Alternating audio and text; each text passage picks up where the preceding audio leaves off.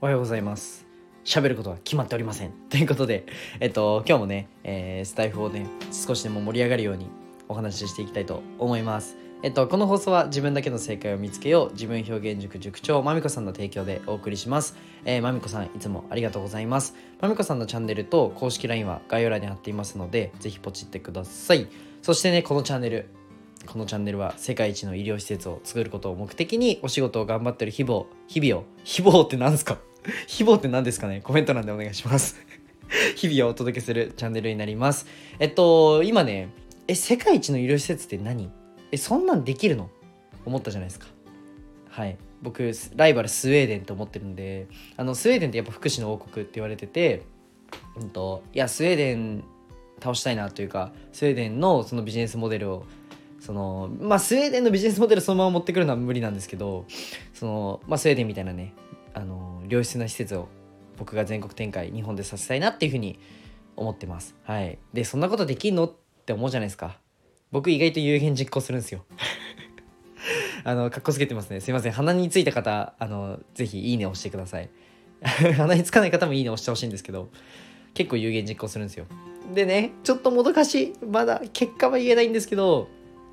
まあ、もう察してください。僕、その、えっと、全国選抜サッカー展に出て、あ、絵ですね。これはちょっと次はアートなんですけど、ごめんなさい、ごちゃごちゃしちゃって。僕、医療とアートと、このビジネスの3つの軸で動いてるので、でちょっと次アートの話をすると障害の偏見をなくすっていう僕のこの夢一つの夢があるんですけどそれの理念をねうんと非言語のものでも言葉がないものでも伝えないと広がりきらないなっていうふうに思って絵を描き始めましたでとりあえず日本一になろうと思って全国選抜作家展に、えー、とりあえず日本一になろうと思ってというか日本一にとりあえずなってその次世界を取ろうという作戦なんですけどなんとねはい。書いてたら全国選抜作家展に選んでもらって、まあ、上野の森美術館で展覧会を、えー、開催させてもらったんですけどその結果がねもう喋りたいんですよ。喋りたいんですけどちょっとあのそのなんだろうホームページに多分出ると思うので出たら速攻ライブしますね。めちゃくちゃ楽しみにしてください。多分超テンション高いです。飲みます。美奈子も登場させます、はい、美奈子は僕の母親ですね。はいおなじみの美奈子で。じゃあ、えっと、今日は、そうだな、うん、なんか、フリートークにしようと思ってて、あんまり話すこと決めてないんですけど、じゃあ、そうだな、僕がコンサルティングをするときに、なんか、まあ、アドバイスを誰かにさせていただくときに意識してることっていうのをちょっと共有したいかな。うん。で、これって、あのあ、いや、私じゃあ別に誰かにアドバイスする立場じゃないし、いいや、ではなくて、これって聞き手側になった時もかなりこの視点を持つといいなって思ったことが一つあったのとえっと何か人にものを伝える時にこのスキルがあれば、うん、伝えやすいなっていうことが伝えやすいし行動してもらいやすいなっていうことが一つ分かったので、えー、ちょっと話したいと思います。まあ一つというかいくつかあるんですけどちょっとそれを今日は共有させていただきます。で、本題に入る前に一つお知らせをさせてください。現在、あの、声でマネタイズ、声で集客、えー、声でビジネスを起こすために必要な LINE をね、まとめたので、ぜひ友達になってやってください。個別でね、無料相談する方は、ぜひ公式 LINE かレターにてお願いします。えー、じゃあ本題に入っていくんですけど、まあ、結論から言うと、あの課題を出すんですけど、その出し方が問題で、なんだろう、結果が出る課題というよりかはそれを何て言うんだっけな問題問題型というかじゃあこれをやってこういう成果を出してくださいっていう課題ではなくてこれをやってくださいっていう課題にする。この行動型の課題にするっていうのが一つ大事だなっていうふうに思ってます。っていうのも例えばうんじゃあ集客します。売り上げ立ててくださいっていうじゃあコンサルをしてるとしてじゃあ10人にえ声をかけて1人にあの一つお仕事を決めてくださいっていうと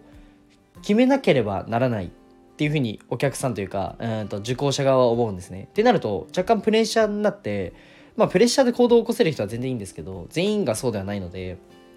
うんと難しいですと。だったら自分でこのセールスの組み方とかをまず教えた上で10人に声をかけてください。これが課題です。っていうふうに言うと10人に声をかけることって誰でもできるじゃないですか。あの行動すればいいだけなので、うん、行動からの結果を課題にしてしまうとあの人間って動きにくいんですね。ただ行動自体を課題にしてしまうと、まあ、人間は動きやすいと。でまあねなんか一見当たり前のことを言ってるかもしれないんですけどこれって受講者側にも言えてうんと、もちろんね結果を求めるのは大事ですよ。めちゃくちゃ大事。っていうかそれが一番なんですけどその一個前に行動するっていうフェーズあるじゃないですか。なのでまずはやる。もうこれめちゃくちゃ大事。もう全部のもう全部に言えるんですけどビジネスだけじゃなくてじゃあ SNS もそうだしうんじゃあ私生活でもそうだしまずはやってみなきゃ分かんないんですね。あの皆さん多分箸持てると思うんですけど最初って離乳食食べてた時思い出してください自分が。記憶がないで。記憶がないと思うんですけど最初なんかちょっと柔らかめのスプーンだったじゃないですか。箸なんて持てないですよね。それで親御さんたちうわ箸持てない絶望的だってならないじゃないですか。箸をもまずはね練習してまずやってみてっていうのが入り口だったはずなんですよ全部が。けどなんか大人になるにつれてうんとあ私はこれができる私はこれができないっていうふうに勝手なバイアスがかかって思い込みがかかっちゃってなんかもしかしたら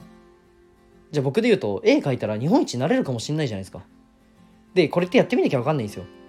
で例えばそうだな。じゃあ僕はビジネスをやってるのでじゃあ集客で言ってもまずは声かけてみなきゃ分かんないじゃないですか。お客さんになってくれるかどうかなんて。なんで声かけるんですよ。まずやってみる。これめっちゃ大事なんであのぜひねあの受ける側はこれを意識してほしいなっていうふうに思います。なんかうんうまい方法とかなんかテクニックがどうっていうのももちろん大事。大事。小手先のテクニックも僕は大事だと思ってる。けどそんなことよりもまず動いてみるやってみるの方がもう500倍ぐらい大事です。もっとっすね。でも500倍ぐらい本当に大事なんで是非ねそこをねやってみてほしいなっていうふうに思います。で教える側もやっぱそこはうーんと組み込んだ上で教えられる人が、うんとまあ、アドバイザーとしては優秀だなっていうふうに思うので僕もねそこは意識して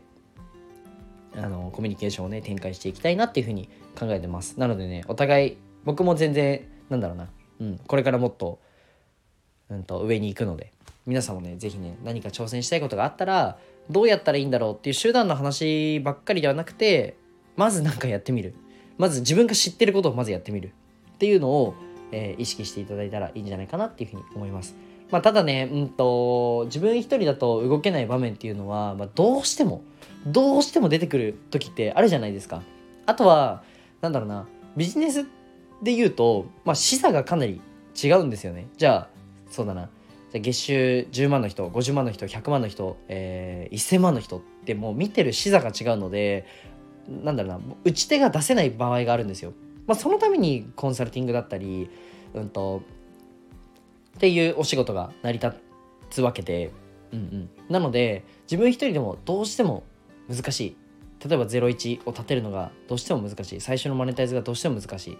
あとはじゃあ月100万の壁がどうしても難しい。っていう場合にはぶっちゃけ聞いちゃった方が早い。でその聞いたことを愚直にもやる。まあここは行動ですね。行動のフェーズです。行動するっていうこの流れを作っていただけたらなんかつまずくことってあんまりないなって僕は思っててあの予算を一気にかけすぎるとか広告費にもうなんか全今のキャッシュ全部ぶち込むとか そういうことしなければ、まあ、ビジネスで言うとあまりなんだろうな、まあ、順調にいくんじゃないかなっていうふうに僕は思ってます。なのでねまあなんかどうしてもうんと自分の打ち手が困ってるだとかうん自分が今どのまずそもそもどの視座を持っててどのフェーズにいるのかなっていうのをまあ、確認したいよって方はね、是非ね、なんかそういうのもあの受け付けているので、是非僕と一緒におしゃべりできたら、うん、なんか次これやった方がいいんじゃないっていうのは、全然無料で、本当に無料でやってるんで、公式 LINE かレターにて連絡くれたらいいなっていうふうに思います。じゃあ、バイバイ。